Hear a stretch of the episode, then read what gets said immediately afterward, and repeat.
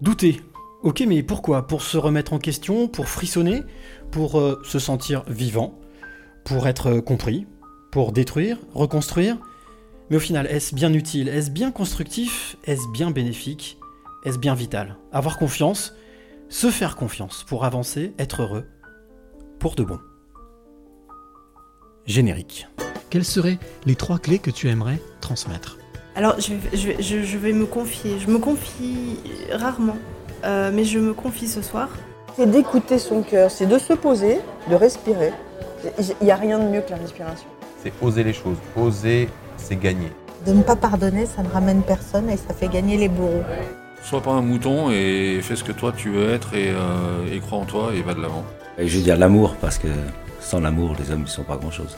Il faut être sûr de soi et se, répéter sans cesse que je suis euh, le maillon fort et je dois impérativement laisser la trace de mon passage sur cette terre.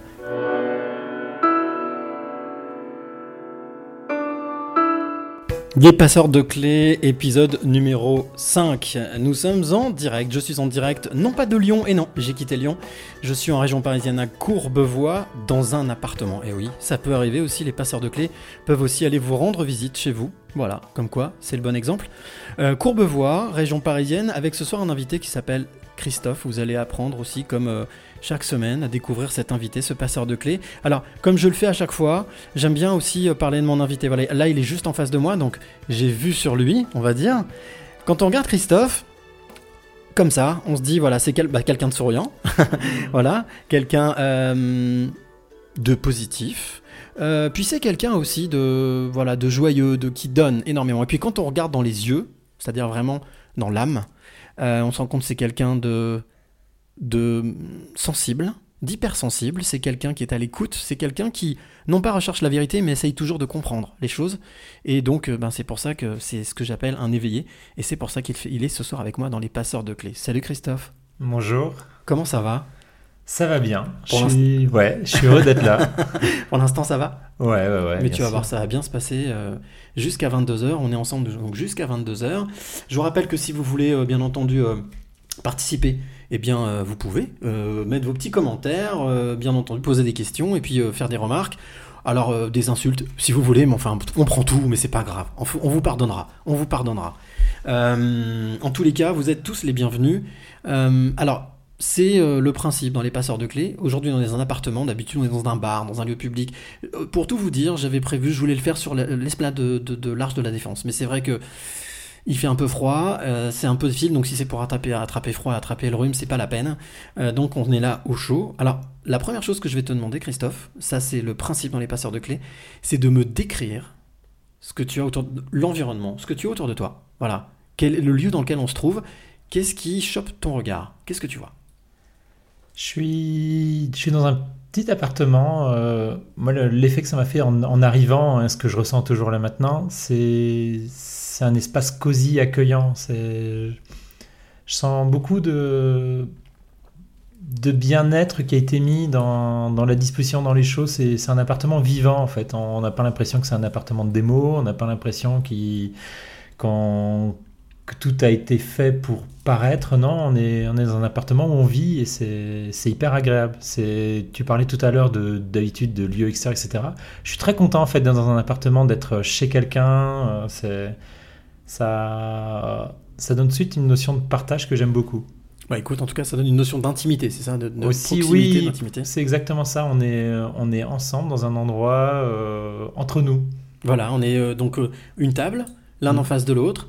Euh, notre invité euh, de la parenthèse musicale est ici, juste à côté. Alors si je tends le bras, il y a le canapé, il est juste ici. Ouais. Vous voyez, c'est voilà, imaginez-vous, on est vraiment dans un salon, euh, tout est à proximité, on tend le bras, Mm. tout est là, avec bien entendu aussi des plantes, euh, voilà, une télévision, enfin tout ce que vous pouvez vous imaginer qu'il y a dans un salon. Et merci à Sandra de nous accueillir. Donc, la deuxième chose, c'est que j'aime bien demander à mon invité, et ça c'est le principe aussi, de se présenter. Parce que je trouve que qui mieux que toi peut parler de toi. Donc, en quelques phrases, Christophe Kuhner, qui es-tu? Qui je suis? C'est une vaste question. On pourrait faire des livres avec ça, euh, ou pas. Mais qui je suis? Donc, je suis, j'ai 40 ans. Je suis papa de trois enfants, euh, deux jumeaux et une petite fille qui est née il y a pas longtemps. Et, et je trouve ça déjà ça commence à bien ça me, déjà ça me définit ce côté où euh, j'aime ma famille j'aime ma tribu et en plus de ça pour me définir ben, je suis aussi quelqu'un qui, qui, aime rencontrer des gens qui aime échanger énormément euh, qui aime partager euh, et et donc du coup, euh, c'est pour ça aussi que j'en fais mon métier hein, aujourd'hui. Euh, ah, J'allais te par, demander justement. oui, j'aime pas me définir par le même métier, c'est parce que je suis plein d'autres choses qu'un métier. D'ailleurs, c'est pas pour ça que j'en, c'est pour ça que j'en fais pas qu'un seul d'ailleurs aussi. Euh, donc je suis dans l'accompagnement, je fais du coaching, je fais, j'accompagne les entreprises dans les transformations, je fais du marketing, je fais plein de petits trucs qui me passent par la tête juste pour le plaisir. Alors toi, toi, tu viens du marketing, on est d'accord Ouais, ouais, je viens du marketing. Ouais. J'ai fait quelques années euh, dans le marketing produit, puis en direction marketing. Euh, un peu le parcours traditionnel du marketeur. Qu'est-ce qui t'a plu dans ce métier? Pourquoi est-ce que tu t'es dirigé vers le marketing? Parce qu'aujourd'hui, c'est un peu mm. différent. Enfin, différent. Tu utilises ton expérience que tu as accumulée, mais ce que tu es aujourd'hui n'est pas ce que tu as été hier. Qu'est-ce qui t'a Qu'est-ce qui t'a attiré dans ce métier? Ce qui m'a attiré dans le métier du marketing, c'est d'un côté le côté créatif hein, du métier, se dire tiens, on peut imaginer des choses, on peut parler aux gens euh, en les touchant, on peut, on peut vraiment essayer d'accéder euh, à l'autre à travers ce métier-là. Euh, et en plus de ça, on peut, on peut inventer. moi, j'adore avoir des nouvelles idées. Enfin, j'en ai, j'en ai 200 à l'heure, hein. enfin 200, 200 dans la minute même, des idées. Donc, c'est l'occasion de tester des choses, de, de mettre en action. Parce que quand on est dans les métiers de l'image, du verbe, euh, on peut très rapidement tester. C'est voilà, c'est un métier qui a cette rapidité qui, me plaît. C'est un métier qui est vif.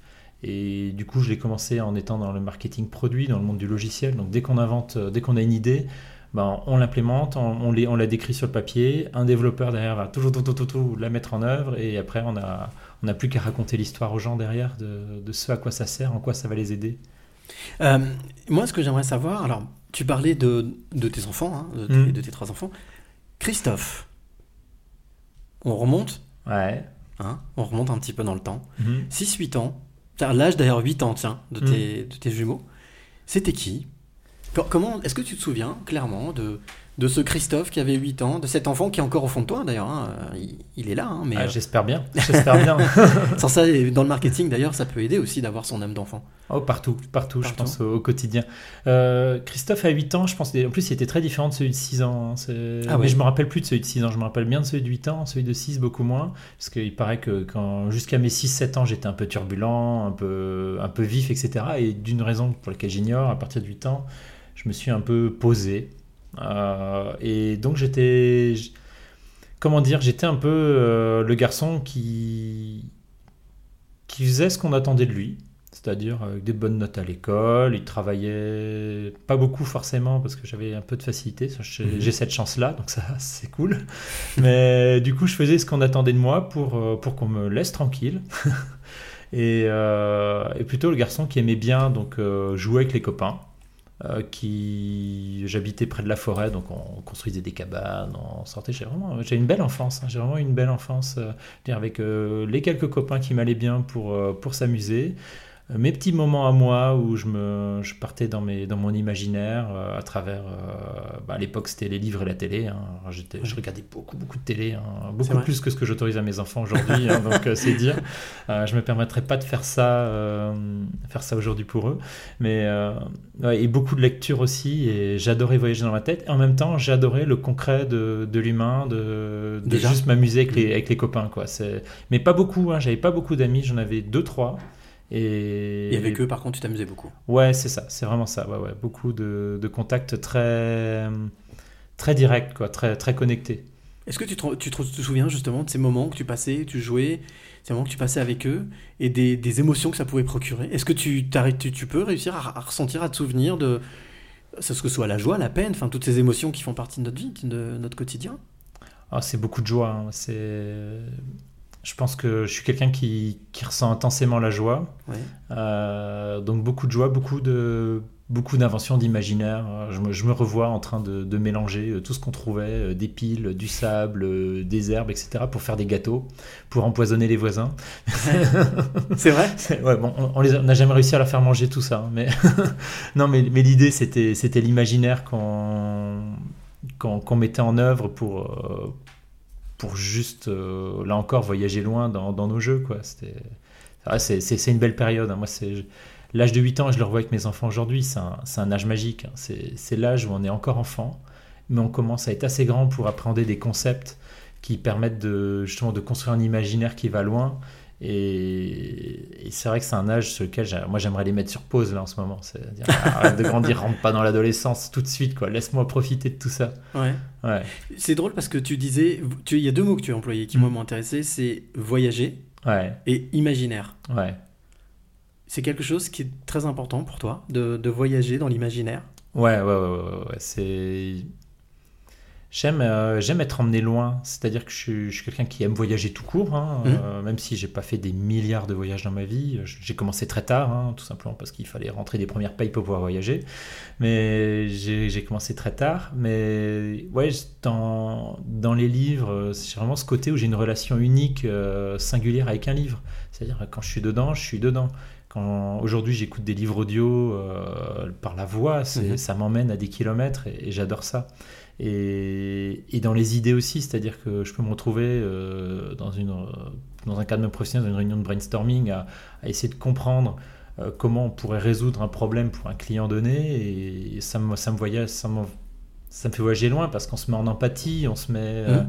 on se projette et ouais, j'adore ça. J'adore Alors, ça. C'est, Tu je suis- parles, tu vas, finis. non, mais je disais, ce, ce monde des, des idées, de l'imaginaire, c'est, je navigue dedans avec grand plaisir. Naviguer, voyager, Ouais, t'es- exactement. t'es plutôt aventurier de la vie. Hein. T'aimes bien euh, voyager, t'aventurer dans des, t'aventurer dans des coins que tu connais pas forcément pour essayer de découvrir? Ouais, ça c'est plus nouveau parce que avant j'étais un peu trouillard. Quand je dis avant, c'était il n'y a pas si longtemps que ça, hein, c'était il y a 5-6 ans. hein, c'est- Aujourd'hui, euh, en ayant fait le choix moi-même professionnellement d'être indépendant, en ayant fait le, le choix aussi dans cette indépendance de, de m'amuser sur des projets qui me ramènent rien, de passer du temps dessus, c'est vraiment... Je me nourris intellectuellement, je me nourris émotionnellement. euh, et, et dans ces voyages-là, ça m'emmène loin, mais en même temps, ça me, ça me ramène plein de choses pour mes missions, on va dire, plus standards, plus classiques. Euh, comment dire, c'est oui, c'est un échange de flux qui se fait entre le, le professionnel traditionnel et euh, mes, mes autres trucs que je fais à côté. Euh, Il y en- il y, en a plein. hein, y en a. C'est euh, suite à une rencontre, tiens, il y a, y a- un projet, ben ouais, on en discute. euh, je t'aide à y voir clair. je peux te donner un coup de main sur ça. Je le fais et, et ça me nourrit tellement. En fait, les, les gens, ils ont l'impression que je suis généreux, mais en fait, pas du tout. J'en reçois tellement en retour. J'en reçois tellement en retour. C'est un échange, un partage. Ouais, c'est c'est complètement dingue. Et je sais que c'est c'est moi qui en reçois le plus dans le truc à la fin. Parce que. Même si j'ai donné du temps et que ça, c'est. Ça n'a pas de valeur, ça. Ce qui a de la, valeur- ce qui a de la valeur, c'est. C'est toute l'énergie qui, qui se crée autour de ça. Mmh, bien sûr. Alors, euh, on va revenir justement à cet enfant de 8 ans que tu Ouais. étais. Entre 8 ans après, on grandit, euh, Mmh. il y a l'adolescence. Est-ce que tu te souviens, puisqu'on parlait de voyage et d'imaginaire, Ouais. le livre qui t'a marqué? Dans lequel tu t'es plongé vraiment et où ça t'a vraiment apporté quelque chose? Waouh, c'est difficile question, tellement il y en a. Il y a évidemment le, le- le grand classique du Seigneur des Anneaux que j'ai lu à l'âge de 12 ans et ça m'a emmené super loin. Moi, je lisais de la fantaisie, moi. C'est euh, les, les dragons, les magiciens. euh, L'imaginaire. euh, ouais, l'imaginaire, tout ça. C'est J'adorais tous les parcours initiatiques du gamin qui est perdu dans, dans sa campagne, euh, qui va se découvrir des pouvoirs et qui euh, va grandir en aidant les gens.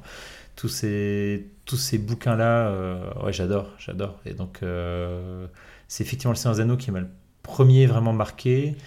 Euh, j'ai beaucoup aimé le cycle de Perne qui parle de, de dragons. euh, Mhm. Voilà, mais ça, j'étais déjà un peu plus vieux. J'étais déjà, dans, dans- j'étais déjà au lycée quand j'ai lu ça. Mais oui, il y avait beaucoup, beaucoup de lectures. C'est assez intéressant parce que j'arrive même plus à me rappeler tout ce que j'ai lu à l'époque et ça me donne envie d'y replonger en fait. Est-ce que ça veut dire que tu as été adepte aussi de tous ces jeux dont on est le héros? Tu Oh te souviens oui. de ça Oh Donjons et oui, Dragons, oui, l'appel de Cthulhu, tous ces trucs-là? Ouais, ouais, ouais. Alors, moi, j'ai j'ai pas fait beaucoup de jeux de rôle.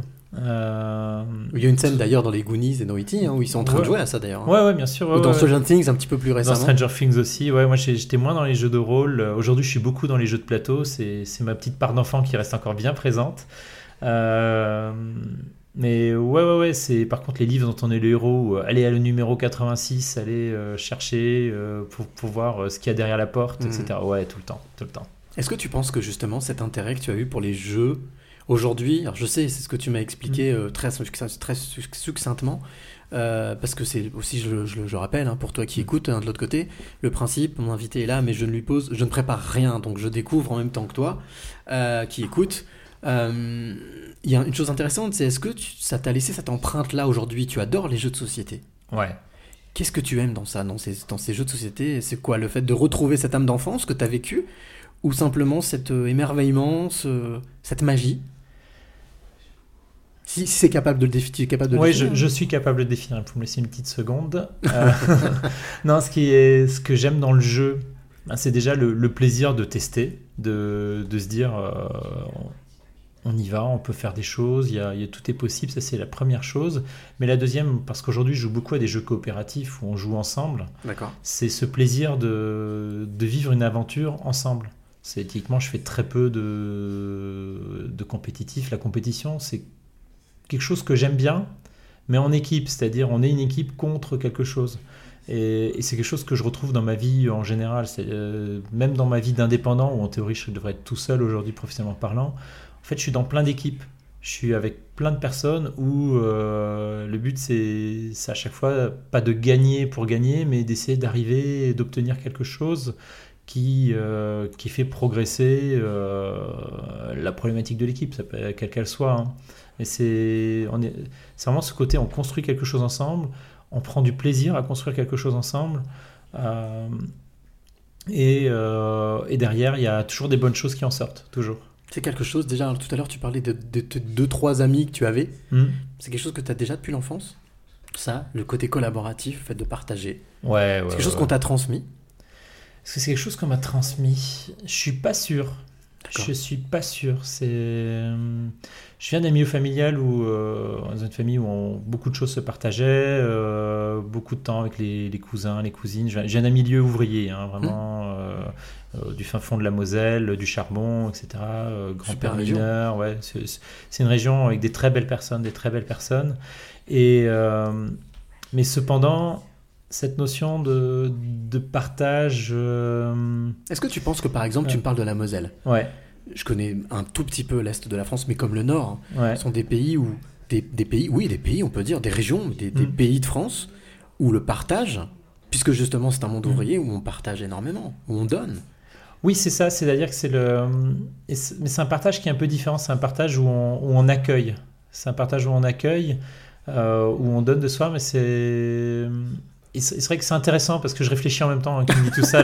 J'ai les yeux levés vers le ciel. Non, euh, c'est- je suis en train de viser tout ça. On parce est jusqu'à fait- 22h, donc il n'y a Ouais, pas de problème. c'est un vrai partage, c'est un vrai partage et c'est vrai qu'il y, a- il y a une vraie ouverture, le côté où euh, ben, les voisins, ils ont, il y a, il y a besoin, on, on s'entraide, on est là, on discute, euh, on se croise, il y a- il y a- on, on est vraiment dans quelque chose de très personnel. Mhm. Et c'est vrai, c'est vrai que ce partage-là, maintenant que tu le dis, en y réfléchissant, c'est- je, je le voyais différent il y a encore deux secondes et là en fait euh, tu viens de me, me donner une clé et, et effectivement euh, C'est dans ce sens-là, hein, je parlais pas ouais. forcément de la famille, ouais, mais c'est vrai qu'on sait que tout ce qui nous entoure, même Mm. enfant ou adolescent, ça nous impacte, ça vient nous bombarder. Ouais. Et on peut, à un moment donné, sans le savoir, peut-être euh, utiliser. Mm. Alors, c'est la question que je me posais.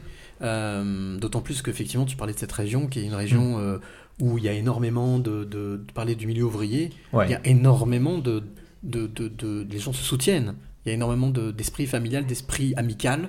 Hmm. En tout cas, de ne pas vouloir laisser tomber l'autre. Oui, c'est ça, et il y a une vraie, une chaleur d'accueil. Et c'est vrai que Mm. cette notion d'accueil, maintenant que j'ai mis le doigt dessus, oui, ça c'est, je, je sais d'où d'où elle vient. Ouais, ouais, c'est, c'est, je dis toujours parce qu'aujourd'hui, moi, je vis dans un monde de cadres, je vis dans les CSP+. euh, j'ai, je viens d'un milieu ouvrier, donc je suis toujours euh, entre, entre, deux, entre deux mondes, hein, puisque je fais pas vraiment partie du monde des cadres, je fais pas vraiment partie du monde d'ouvrier des ouvriers. Chaque fois, je sens l'écart que j'ai entre, entre, entre chacun. Et en même temps, c'est un- une forme de pont qui est juste géniale. C'est- C'est-à-dire que euh, je me sens, je me sens rempli d'une richesse que, euh, de, de la diversité, de, euh, de cet accueil qu'on a euh, dans des régions où euh, ben, les conditions sont difficiles, il fait pas beau déjà, les niveaux de vie sont pas élevés. Mhm. Et où s'il n'y a pas d'entraide, ben, on n'existe juste pas. quoi. C'est simple que ça. Et de l'autre côté, j'ai aussi gagné en fait cette, cette confiance et cette force euh, de vie que peuvent avoir les, les gens des, des milieux. euh, J'aime pas ce mot de terme de milieu aisé, mais c'est- des milieux de, de là où on, on a l'habitude de se d'être à des postes de direction. euh, on a l'impression que euh, le monde nous appartient. Ah, J'aime pas cette phrase parce qu'elle peut paraître un peu euh, Pompeuse. pompeuse et un peu aussi euh, conquérante, mais c'est pas ça. C'est pas ça. C'est plutôt dans ce monde où en fait euh, les choses sont possibles. Et mélanger ce côté accueillant et ce côté euh, les choses sont possibles, je trouve que c'est super riche. Oui, en tout cas, je te confirme, oui, c'est très riche. Ouais, c'est. Je trouve, je, trouve que c'est un, beau mélange. Et, et c'est vrai que c'est quelque chose que j'aime bien aussi. euh, J'ai toujours du mal à l'expliquer parce que quand je vois dans ma famille, ils comprennent pas le monde dans lequel je vis. Et quand je vais euh, dans le milieu professionnel, ils comprennent pas forcément d'où je viens. Est-ce que ça, des fois, ça te.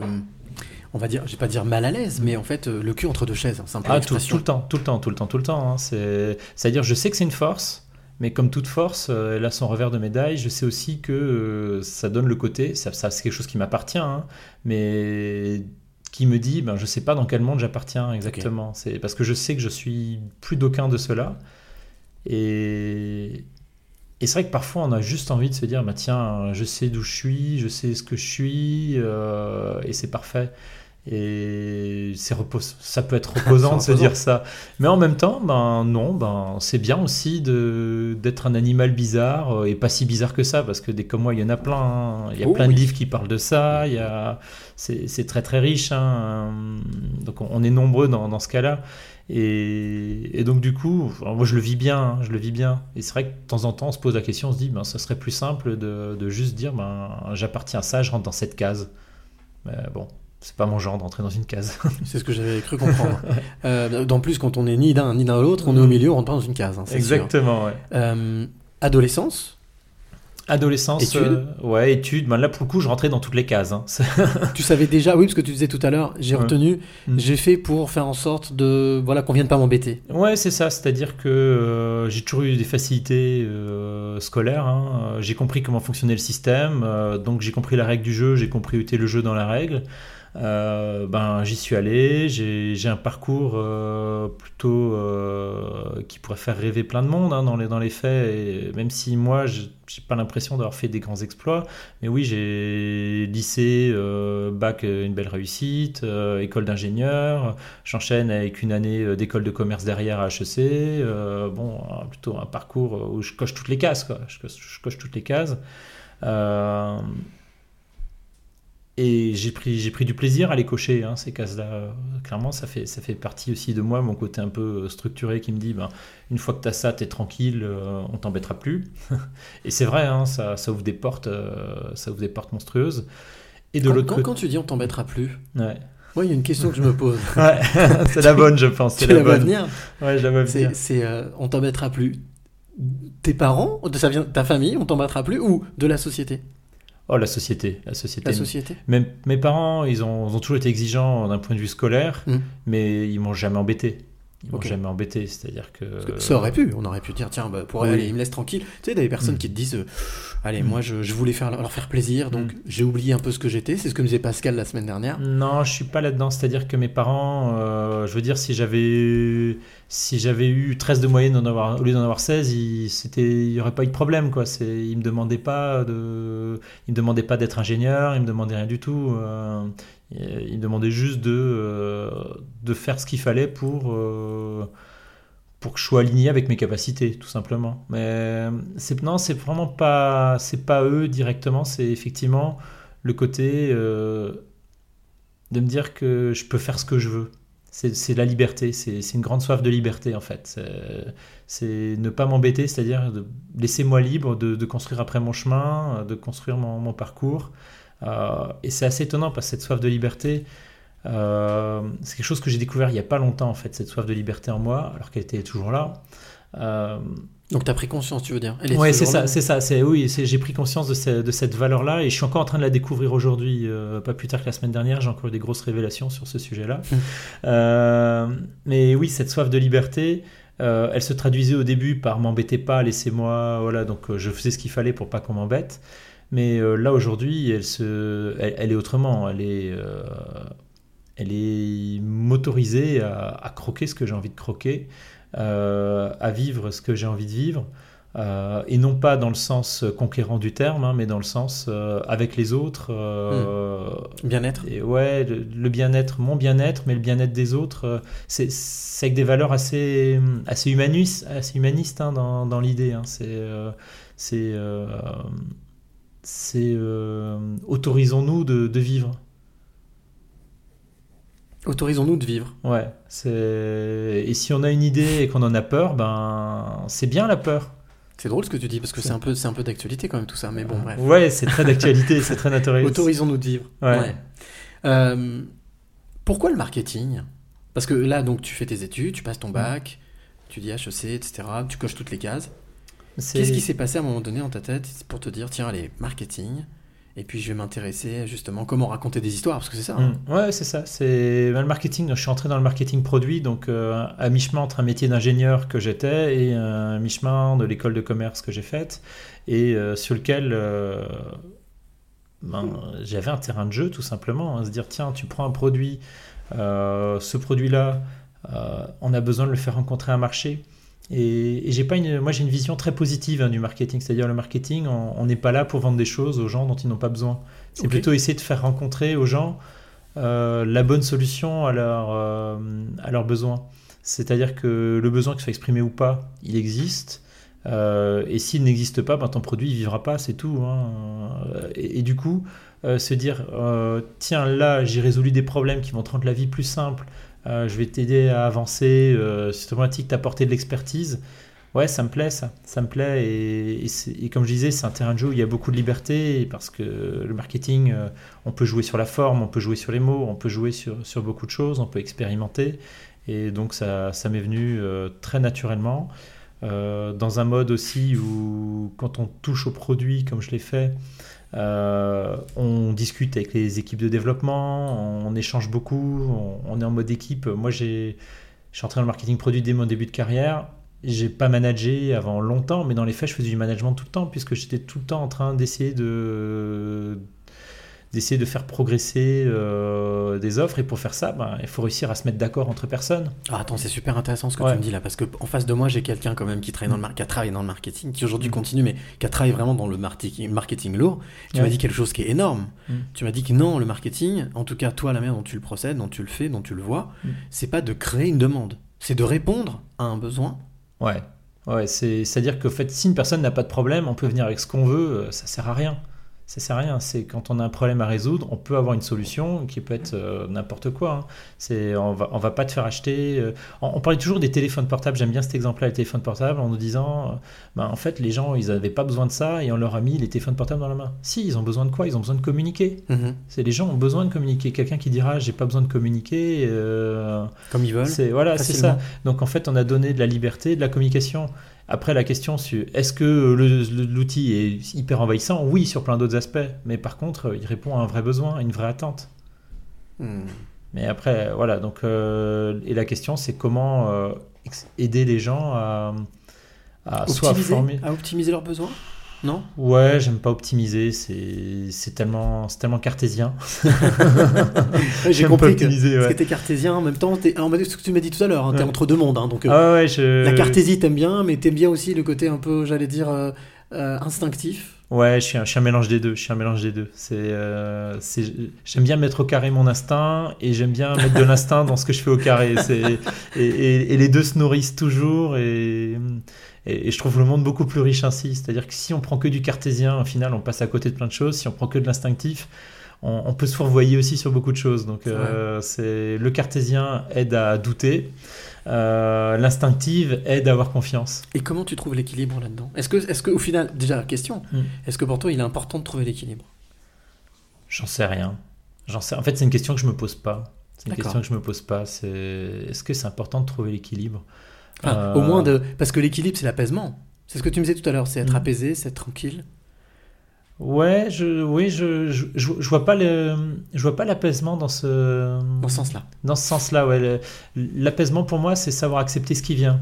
La, la notion d'acceptation est très, c'est une notion très forte hein, chez, chez moi qui pareil. Je l'ai découverte il n'y a pas si longtemps que ça. Mhm. Euh, elle elle m'aide à vivre tous les jours. Accepter, c'est faire le choix conscient de, de réagir ou pas face aux choses. C'est pas simplement dire j'accepte, je suis un bisounours euh, parce que j'ai accepté. C'est pas de dire euh, je vais me mettre en colère sur tout. C'est de dire est-ce que la chose telle qu'elle arrive, est-ce que je choisis de réagir au-dessus ou pas? Quel est le sens que ça donne euh, de fait de réagir? Donc l'apaisement pour moi il est là, c'est de se dire je fais des choix conscients. Et je ne subis pas, entre guillemets, les, les choix, les choix que la vie me, me met devant moi. C'est... Alors écoute, je vais te proposer quelque chose. Ouais. C'est le moment arrivé de la, la parenthèse musicale. Ah, on parlait d'apaisement, Ouais. on parlait de lâcher prise, on parlait de, Mm. de- je ne t'impose pas cette parenthèse musicale, mais je pense que voilà, c'est le moment de la- de l'accueillir. Euh, il s'appelle Tigran. Le groupe s'appelle Tiger and the Homertons. Alors, ce soir, Tiger est tout seul avec la guitare, avec sa guitare. Vous allez voir, je pense qu'il va réussir à vous embarquer dans quelque chose qui est juste magique. Alors juste le temps de faire le changement, voilà que Christophe laisse, parce que voilà, on est en appartement, donc euh, ça se joue euh, comme ça. On est euh, à la maison, donc voilà. Tiger, Tigran, qui est ton prénom, je te laisse prendre place. Et voilà, je vous laisse avec, avec Tiger and the Homerton, and the Homertons, pour le titre Shadow in the Dark. Et là, fermez les yeux et écoutez. C'est tout de suite. Okay.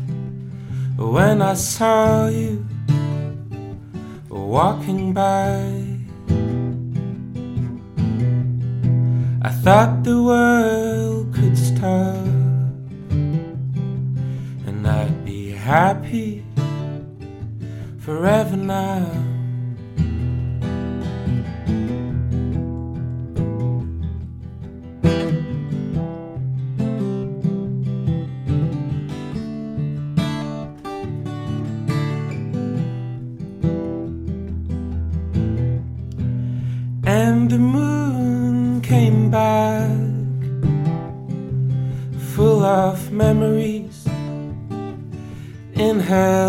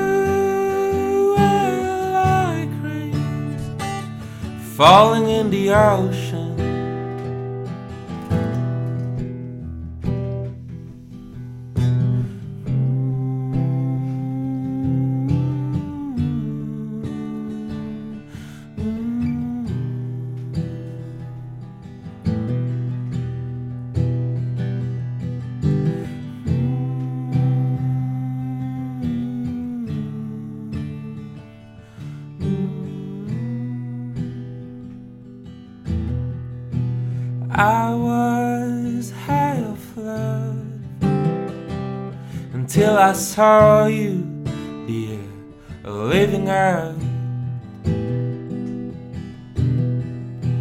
All pictures on a wall. My heart is full of spikes.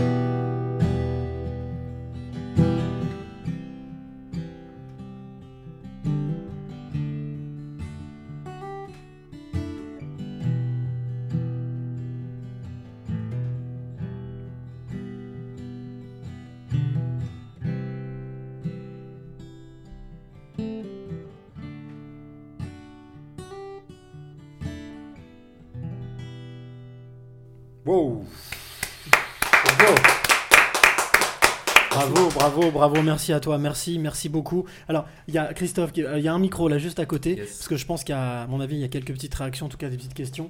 Euh, Christophe, ta, ta réaction?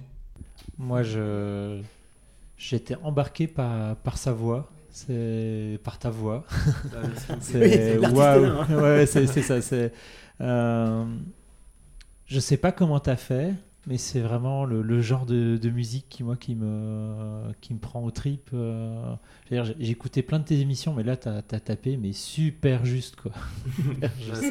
C'est pas moi, c'est la vie qui a tapé juste. hein. Voilà. C'est ça, comme toujours. Alors, moi, ce que j'aimerais bien savoir, euh, ça fait combien de temps que tu chantes? Parce que tu es tout jeune. Yes. Ouais. Ouais.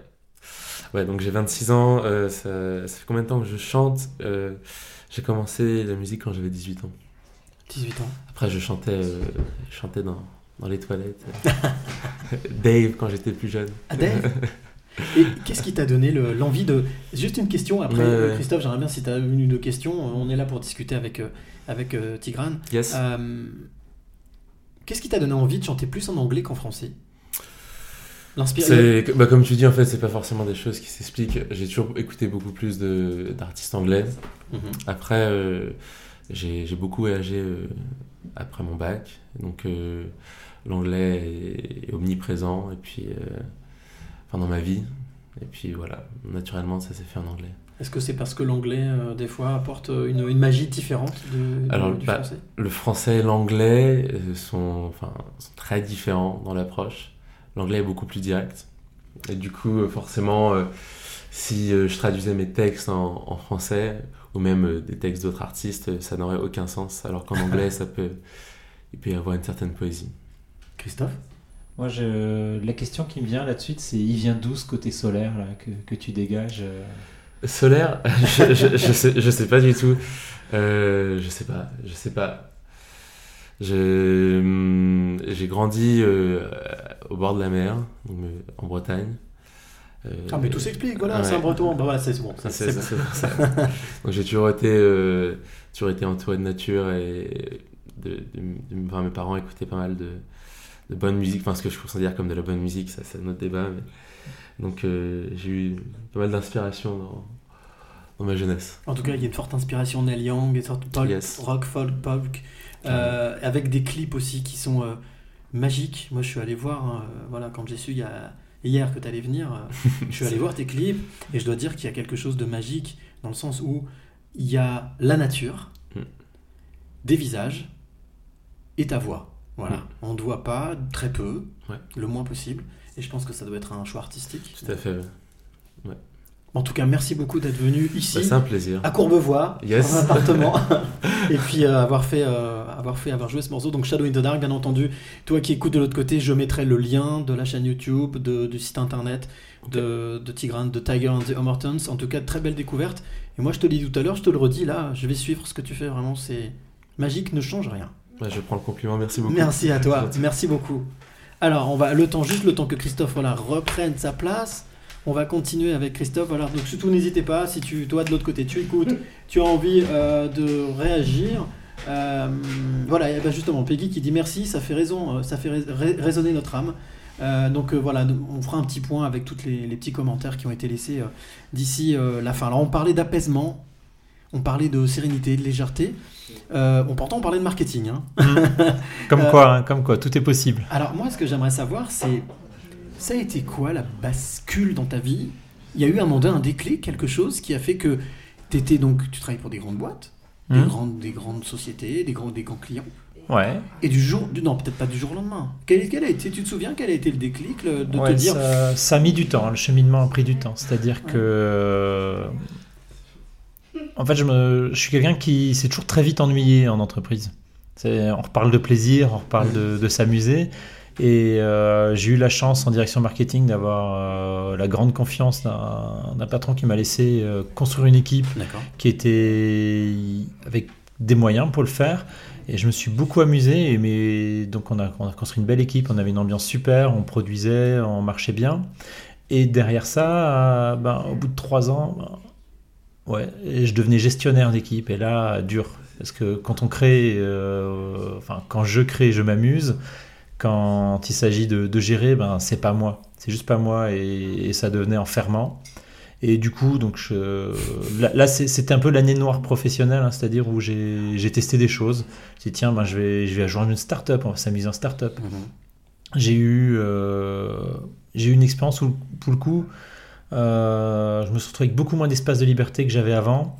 Et, et je me suis rendu compte que intellectuellement, je délivrais, je délivrais mal. Je délivrais mal. Et, euh, T'avais la sensation d'avoir perdu cette liberté qui est, qui est- qui est si Oui. chère à toi? Oui, c'est ça. Et en fait, ce que j'ai découvert, c'est que quand je perdais la liberté, ben, je devenais mauvais.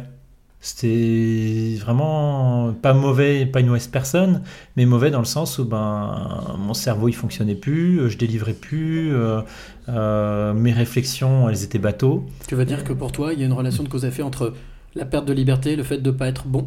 C'est exactement ça. C'est-à-dire, et j'ai découvert en fait ce mécanisme chez moi où j'ai besoin d'espace. J'ai besoin d'espace pour, euh, pour m'exprimer, pour, euh, pour créer, pour, euh, pour inventer. Et, et c'est vraiment cette découverte-là qui, qui m'a fait, fait basculer. Donc je me suis fait un peu aider puisque j'ai fait un, un coaching de, d'orientation de carrière, Voilà, un bilan de compétences, voilà, je retrouve le mot. C'est super parce que c'est justement la question que nous posait Peggy, te posait Peggy. Ma question, Mm. c'est qu'est-ce qui t'a fait venir sur ce chemin? Donc c'est ça. Ah, c'est ça, Bilan ouais. de compétences. un bilan de compétences qui a, appro- qui a validé en plein ce besoin de liberté, qui a validé en plein ce besoin d'humain. C'était quelque chose que j'avais pas forcément compris en plus à, à l'époque. Hein. C'est pas si vieux que ça, on parle d'il y a deux ans. hein. Mais j'avais pas compris aussi ce besoin de d'humain, alors que j'adorais manager. Je, je passais, moi, j'étais du genre euh, quand on faisait des entretiens de fin d'année avec les avec les collaborateurs, euh, je passais 3-4 heures quand les autres faisaient une demi-heure. hein. C'est parce que j'aimais bien réfléchir avec eux sur des pistes de développement, réfléchir avec Mhm. eux sur comment faire en sorte que leur job soit génial, comment faire en sorte qu'ils soient employables demain. Euh, et, du coup, en mettant les mots, c'est aussi bête, n'importe qui aurait pu me le dire comme ça, mais en, cheminant moi-même et en mettant les mots dessus, ok, j'ai compris, j'ai besoin de liberté, j'ai besoin d'être en contact avec les gens et de, et de, de construire quelque chose avec eux, et j'ai besoin de challenge intellectuel aussi euh, avec des, problématiques complexes. Bah, ok, ben, j'ai compris. Euh, ben, la liberté, euh, l'indépendance, c'est une manière de l'avoir. Mhm. Voir des gens, ben, c'est beaucoup plus facile quand on est dans les métiers de l'accompagnement. Et le challenge intellectuel, ben, c'est très simple, euh, c'est varier les, varier les plaisirs, varier les problématiques, c'est-à-dire ben, être aussi bien dans de l'accompagnement mar- marketing très structuré que dans, dans- quand du coaching individuel, que d'être dans l'accompagnement sur des projets complètement qui, ont, qui ont juste rien à voir avec la choucroute. hein. c'est mon côté de l'Est. Euh, La Moselle qui revient en ouais, France. ouais. C'est voilà, donc c'est vraiment varier le plaisir. Et, et maintenant, je sais aujourd'hui que euh, je suis pas je suis pas l'homme d'un métier, je suis pas l'homme d'une seule euh, d'un seul projet. Et, euh, et en variant tout ça, en fait, j'arrive à être à- constant dans mon dans ce que je suis. En, en variant les choses et non pas en changeant de job tous les trois ans comme je faisais avant. C'est très drôle parce que Peggy pose une autre question. C'est une question que j'allais te poser, donc je te la pose, c'est elle qui te la pose. Est-ce que c'est un rêve d'enfant? Ce que tu es en train de. Est-ce que tu as la sensation que ton enfant intérieur, tu vois, Mhm. tout ce que tu as accumulé, est remonté à la surface et t'as Ouais. dit attends, attends, stop, là c'est le mauvais chemin, stop, Mhm. non, c'est pas ce qu'il faut, c'est pas toi. Ouais, ça vient, ça vient des tripes, hein, faut pas se mentir, hein, ça vient des tripes, c'est un moment. euh, Est-ce que c'est c'est mon enfant intérieur C'est pas un rêve d'enfance, parce que quand j'étais enfant, j'avais pas vraiment de rêve professionnel. Si, euh, si on me demandait ce que je voulais être quand j'étais gamin, je voulais être chirurgien. Alors le côté un peu, euh, bon, si, je veux être médecin, mais je veux être le médecin avec le job le plus compliqué. Euh, c'était ça le raisonnement à l'époque, donc c'était quelque chose de très raisonné. Par La, contre, la complexité, je te coupe, excuse-moi, Ouais. par contre c'est intéressant. Est-ce que la complexité a toujours fait partie de toi? Ouais, ouais, ouais, ouais, ouais, oui, complètement, complètement. Je... Déjà, je ne crois pas. Je, je crois pas aux réponses simples. C'est-à-dire, je pense que la complexité peut s'exprimer simplement, et c'est un des jobs du marketing d'ailleurs d'exprimer simplement la complexité, mais nécessite quand même d'embrasser un moment la complexité pour, pour pouvoir délivrer les messages simples. Et, c'est pour ça que je suis toujours très. C'est un mécanisme qui est en moi, mais dès que je vois des messages simplistes, parce qu'en fait ils n'ont pas embrassé la complexité avant de simplifier le message, ça me, ça me, ça me tourbillonne euh, à l'intérieur. Et c'est lié à ce, besoin de liberté. hein. C'est- C'est-à-dire que quand on fait trop de, quand on simplifie trop les messages et qu'on qu'on n'aide pas les gens à embrasser la complexité du monde à travers ça, mais en fait on leur donne des recettes toutes faites, toutes cuites, et on les empêche justement d'être libres et de comprendre par eux-mêmes ce qui se passe. Est-ce que tu penses qu'à ce moment-là, la simplicité est complexe? Est-ce que tu es d'accord avec ça? Ah oui, oui, il n'y a rien de plus difficile que de s'exprimer simplement. Enfin, de manière générale, pas Ah oui. s'exprimer, mais la simplicité, c'est-à-dire Mm. tout ce qui est simple est complexe.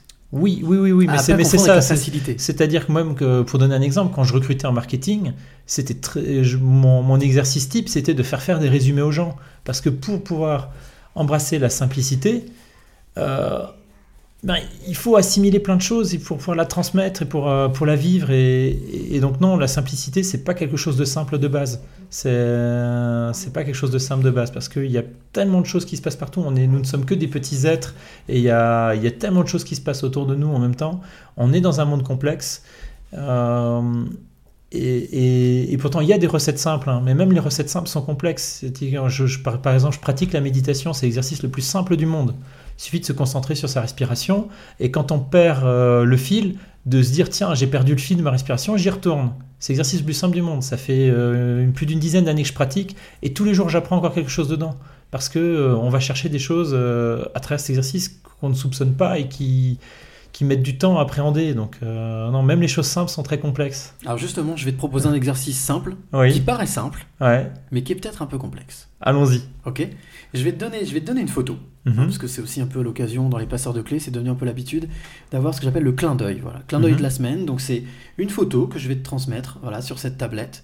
Et je vais te demander de la décrire le mieux, le plus précisément possible, mais ça je te fais confiance. Mhm. Euh, et surtout de me dire ce qu'elle te procure comme D'accord. émotion. D'accord? Ça marche. T'es prêt? Oui, parfait. Donc cette photo, et ensuite je parlerai du photographe. Voilà.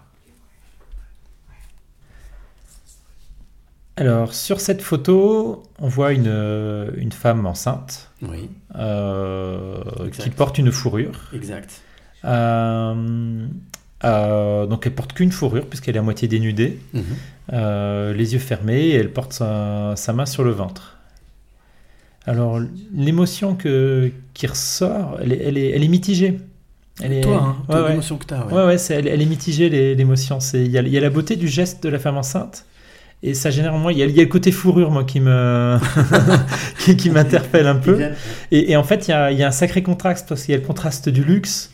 euh, parce qu'elle est, euh, ce que j'ai pas dit, c'est qu'elle est dans un canapé aussi en cuir. Il y, a, il y a vraiment, on est vraiment dans la photo de luxe, un peu mode, etc. Et avec la, simplicité du geste de, de la femme enceinte. euh, et, je trouve justement la photo très réussie parce qu'elle elle est dans la simplicité et la complexité justement de ces, de ces émotions contraires. Ouais, elle, elle me trouble, elle me trouble la, Ah. la photo. ouais, c'est parce qu'on a vraiment deux images qui se mélangent, qui n'ont. Parce qu'on a l'habitude de photos avec des femmes enceintes, très Mhm. belles, très Ça posées. heurte, ça heurte Et ça, ça- moi, ça me, ça, ça, heurte, ouais. et euh, donc du coup, ça me fait réfléchir et j'adore du coup. Alors, si tu veux, je vais te donner quelques, quelques clés. Quelques, Ouais, quelques-.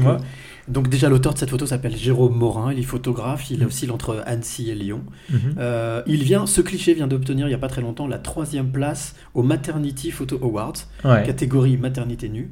Euh, alors il faut savoir que, que lui, Jérôme, bah, ça fait des années qu'il est photographe. La femme qu'il a photographiée, c'est la sienne. D'accord. Le canapé, c'est le canapé de son grand-père. Mhm. Et la fourrure, c'est la fourrure de son arrière-grand-mère. Et D'accord. la jeune femme porte son enfant. Ok, oui, donc là, il y, a il y a même une transmission générationnelle. euh, c'est Voilà, donc il y a une histoire ouais. au travers de ce cliché. Alors, Mm. ce qu'il faut savoir aussi, c'est que euh, ben, Jérôme a choisi de se lancer dans ce qu'on appelle le fine art, Mhm. c'est-à-dire euh, d'écrire simplement, euh, justement, euh, avec, par la photo, l'environnement, tout ce qui nous entoure. Et puis, il est aussi, il continue également à faire des photos pour les, pour les chefs étoilés. Donc, c'est quelqu'un qui est, on va dire, dans, dans le sublime, dans quelque chose de subtil, pour faire réfléchir, et euh, dans la simplicité, mais voilà, comme toute simplicité, c'est ce qu'on disait, elle est complexe. Comme quoi, cette simplicité, des fois, peut amener aussi à, à réfléchir. Ah oui, il y a du travail hein, sur cette photo, ça, il n'y a pas de doute. hein, c'est... Ouais, non, mais c'est... Elle, elle m'interpelle beaucoup. hein, Voilà, et je remercie Sophie, qui est la modèle, qui euh, aussi a eu euh, la- l'amabilité de me transmettre euh, les coordonnées de pas mal de photographes que, dont vous entendrez parler dans les, dans les prochains épisodes. Mais là, elle, elle était le modèle de cette photo et elle est aussi modèle photo. Voilà. Mhm. Merci à, à toi, Sophie, et merci à Jérôme. Euh, moi, j'aimerais savoir, parce que maintenant, tu vois, là, voilà, il nous reste 10 minutes. C'est passé vite quand même. Ah oui, c'est passé Hein, super passé vite. Euh, ça, c'est le moment que j'allais j'adore, que j'apprécie, Mhm. parce que j'avoue que c'est un peu le moment clé, c'est le cas de le dire. Mhm. Euh, on a discuté, on a parlé de ton enfance, on a parlé de la liberté, Mhm. on a parlé de la simplicité, qui, n'est, qui peut être complexe. On a parlé aussi de la notion d'être de, de l'écoute, à l'écoute des autres. Quelles sont, Christophe, les trois clés que tu auras envie de donner à celui ou celle qui nous écoute là maintenant? Les trois clés de vie, en tout cas ce que j'appelle les trois clés de vie, on va dire trois clés qui te semblent idéales, bien pour être heureux. Ouais, bah, la, première clé que, que j'ai appris à apprivoiser, justement, c'était, on en a, on a déjà, beaucoup parlé, c'est le fait d'embrasser et le doute et la confiance en même temps. C'est-à-dire, euh, et, je, trouve que c'est comme ça que le doute peut bien vivre, c'est-à-dire avoir confiance en l'autre et accepter ensemble qu'on puisse douter de, ce qu'on voit, de ce qu'on perçoit, euh, pour que derrière, euh, la discussion puisse juste être saine, qu'on soit pas dans les, dans les croyances, dans les, dans les obstructions de croyances, et que euh, par le doute, par, l'échange et dans la confiance en l'autre, on puisse, euh, avancer. J'ai vraiment, j'ai toujours eu beaucoup de confiance dans, les autres en général, et maintenant, j'essaye même d'ouvrir encore plus vastement, d'aller au-delà de, mes peurs, mes croyances, etc. En disant, tiens, bah, je lui fais confiance, s'il me dit ça, c'est qu'il y a une raison. Et, euh, et douter avec lui de, de, de ce, de ce dont on parle, je- je- moi j'adore ça. L'instabilité infinie, l'instabilité in- constante, L'instabilité. euh, Anicca, hein, comme diraient les, Ouais. les ceux qui font de la méditation, hein, tout, est, tout est mouvement. Donc c'est drôle parce que tu vois, le petit texte lis au début, c'était sur le doute. hein. Ouais, ouais, voilà. c'est ça, mais t'as tapé hyper juste. Deuxième clé. La deuxième clé, c'est une qui m'a beaucoup servi et que j'utilise beaucoup, beaucoup encore aujourd'hui, c'est embrasser sa part d'ombre. C'est-à-dire, on a tous une part d'ombre. À chaque fois que, que quelque chose nous fait mal, à chaque fois que quelqu'un nous dit quelque chose qui remue quelque chose en nous, ça parle de nous. Et se dire, tiens, ben, c'est une belle part de moi que, que j'ai pas envie de voir. Ben, si j'allais la voir, si j'allais l'accueillir. Et, et en faisant ça, à chaque fois, on fait des, des progrès de dingue. C'est pas simplement regarder ce qu'on fait de bien, pas regarder tout, tout, tout ce qui est joli, ce que les gens voient euh, naturellement euh, de nous. C'est aussi se dire, tiens, à chaque fois que quelqu'un dit une phrase, tiens, je me suis énervé, mais pourquoi je me suis énervé pour ça? Pourquoi ça m'a pris au trip? Et se dire, et pas le pourquoi en se disant, tiens, je suis nul parce que je fais ça. Non, c'est il y a une belle chose à chaque fois derrière ça. C'est parce que souvent, ça parle d'une valeur clé. Ça permet justement de comprendre nos valeurs. C'est moi, c'est comme ça que j'ai compris que la liberté est hyper importante. C'est comme ça que j'ai compris que euh, je relie la liberté au fait de ne pas dire n'importe quoi. Et ça parle de moi, tout ça. Et, et le, com- et le comprendre et l'embrasser en même temps, l'accueillir, c'est hyper fort. Donc Explorer, ça- explorer, non? Ouais, explorer sa part d'ombre, c'est la part d'ombre, elle est belle. Elle est, elle est pas là pour rien et elle est belle et elle, elle parle de nous tout le temps. Donc c'est c'est un, un beau cadeau que nous fait la vie d'avoir ces parts d'ombre. Donc première, euh, première, euh, première clé, donc euh, euh, rem- euh, douter, remettre en question. Deuxième, Douter et avoir confiance en même confiance, temps. ouais, douter, avoir confiance. Deuxième clé, donc explorer sa part d'ombre. Ouais, et la, Et, la, troisième. La troisième, euh, pareil, une que, que j'applique depuis, depuis quelques temps maintenant, c'est incarner. C'est-à-dire à un moment, donner des leçons aux gens, c'est bien. Mais en fait, ça sert à rien. C'est-à-dire parce qu'en fait, tant qu'on donne des leçons, on est dans le monde des idées. On peut échanger, on peut écrire, ça intéresse, c'est bien, parce que ça fait progresser le monde aussi. Mais à un moment, quand on prône la générosité, mais en fait, il suffit juste d'être généreux, ça, ça suffit. Et, les gens, ils comprennent derrière. Moi, j'ai souvenir d'une manageuse qui, qui a été une leçon de vie pour moi. C'était une personne qui était juste d'une grande générosité, qui elle s'énervait jamais, on était toujours le sourire. Et en fait, j'ai elle me faisait comprendre que j'étais dans la mauvaise voie par le sourire. Et derrière ça, je me suis dit, moi, quand je serai grand, je vais être comme elle. Bon, j'avais déjà 30 balais hein, quand, quand, elle me, quand, quand je la connaissais. Mais voilà, c'est ce genre de choses-là. C'est incar- incarnons, ce que, incarnons nos valeurs et, et osons les incarner. C'est, je trouve, la générosité en est un, la liberté en est une autre. Est-ce qu'on est en- on est en train de frôler l'exemplarité ou ça n'a rien à voir? Non, non, parce que l'exemplarité, c'est c'est une contrainte. C'est-à-dire, euh, je fais parce que comme j'attends des autres, ben, je fais aussi. C'est en fait incarner, c'est faire parce qu'on pense que c'est juste. Mmh. Euh, et après ça, ben, l'exemplarité, elle vient toute seule. C'est Oui, un- une conséquence, c'est plus c'est le. ça, ouais, c'est exactement ça. C'est en fait l'intention est différente. Ok, très bien. Alors, ce que je te propose aussi, c'est je, chaque semaine, j'aime bien faire découvrir, euh, depuis la semaine dernière, on a un coup de cœur littéraire, un livre. Alors, celui-là, je t'inviterai à aller le lire, parce qu'à mon avis, je pense qu'il te plairait énormément. Je vais te lire un extrait, ce qui Ouais. se trouve dans la quatrième de couve de ce livre. Les personnes malheureuses pensent que le bonheur est un but, les personnes heureuses savent que le bonheur est un chemin. Et le chemin, quoi qu'il nous arrive, nous pouvons rebondir en toute sérénité, changer notre destin si nous le souhaitons. Est-ce que tu es d'accord avec ça? Complètement. Bah, de toute façon, le bonheur, j'allais presque dire qu'il n'existe pas. c'est parce qu'en fait, il n'existe pas tel que la, tel qu'on se le représente dans la tête. Ce bonheur, cet état où on est toujours heureux, où on est tout le temps euphorique, toujours joyeux. La joie, c'est pas le bonheur. C'est pas le bonheur. Le bonheur, c'est simplement d'être en paix avec ce qui nous arrive. Hmm. Et je parlais tout à l'heure avec l'artiste justement euh, de cette notion de tristesse.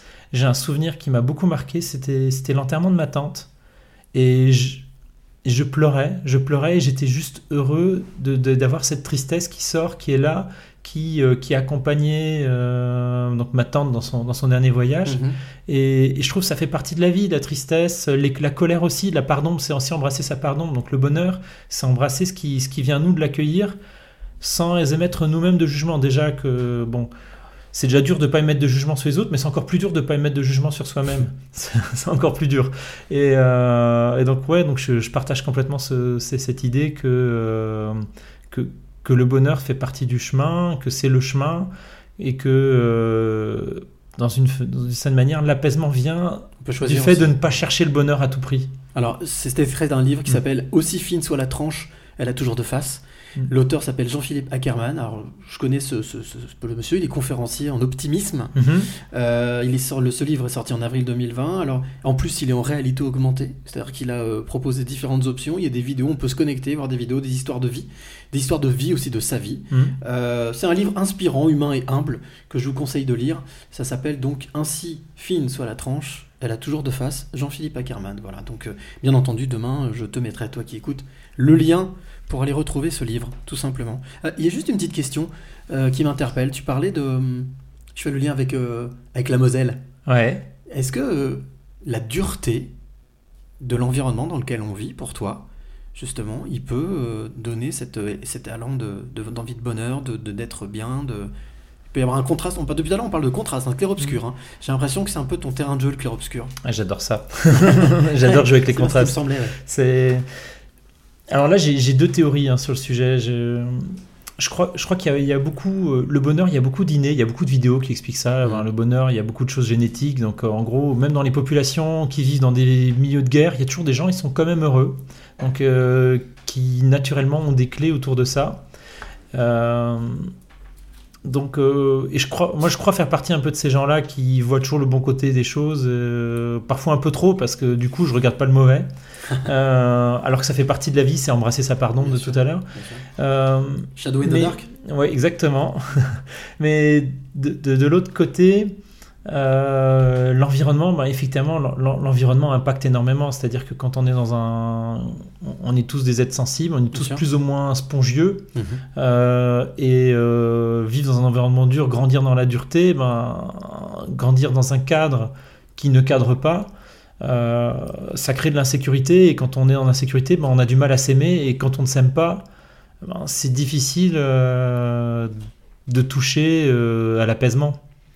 Alors, avant de se quitter, c'est bientôt le moment de se quitter. Ouh. C'est toujours l'habitude. Le dernier mot, le mot de la fin. Quel est le mot que tu auras envie de, de nous donner? Moi, j'ai ressenti beaucoup de chaleur. Donc, c'est- j'ai envie, j'ai envie de, de- ouais, c'est- pour moi, c'est chaleur, c'est c'est le ressenti que, que j'ai eu ici. Et ça me fait plaisir de parler de ressenti et pas d'intellect. Euh, et, et en fait, ce mot, euh, ben, c'est aussi un mot qu'on peut utiliser partout. Quoi. Donner de la sûr. chaleur. euh, je parlais tout à l'heure de l'artiste qui était euh, solaire et il y avait de la chaleur dans, dans, dans- dans tout ça. Tout à fait. Il y a, il y a de la chaleur dans, les questions que tu poses et il y a de la chaleur dans le lieu dans lequel on est. Donc, euh, On chaleur, ouais. Et, et, et je trouve que c'est un beau cadeau. Bah écoute, en tout cas, merci beaucoup. Merci à toi d'être venu, Mm. d'avoir assisté à, à cette, à ce cinquième épisode euh, de cette deuxième saison, 19e épisode. Merci à toi. Je vous rappelle que le podcast euh, que nous venons de vivre ensemble, vous pouvez le retrouver dès demain sur Spotify, Deezer, iTunes, YouTube. Si tu es auteur, compositeur, interprète ou si tu es photographe, photojournaliste, je t'aime, viens.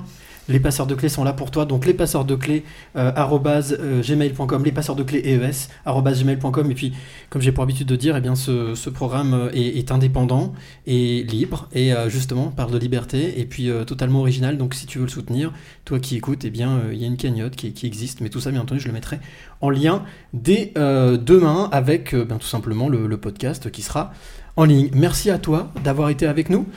Voilà, mon timer me dit c'est fini, tais-toi. Donc c'est Ah. exactement ce que je vais faire. Merci à toi. Merci à Merci d'avoir été avec à- nous ici à. Courbevoie. Merci encore à Tigrane d'être là. Un petit mot, tu veux dire un petit mot? Ah Non, Tigrane, tu veux dire quelque chose?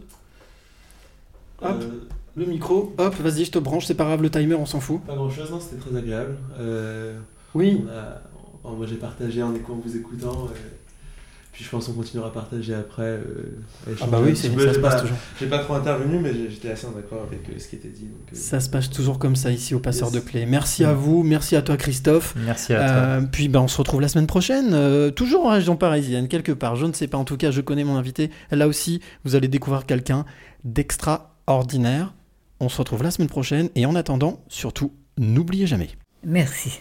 Le plus beau mot du vocabulaire est chaque fois qu'on remercie la vie pour tous les trésors qu'elle nous donne, on attire des choses positives et on attire ce que l'on pense et ce que l'on aime.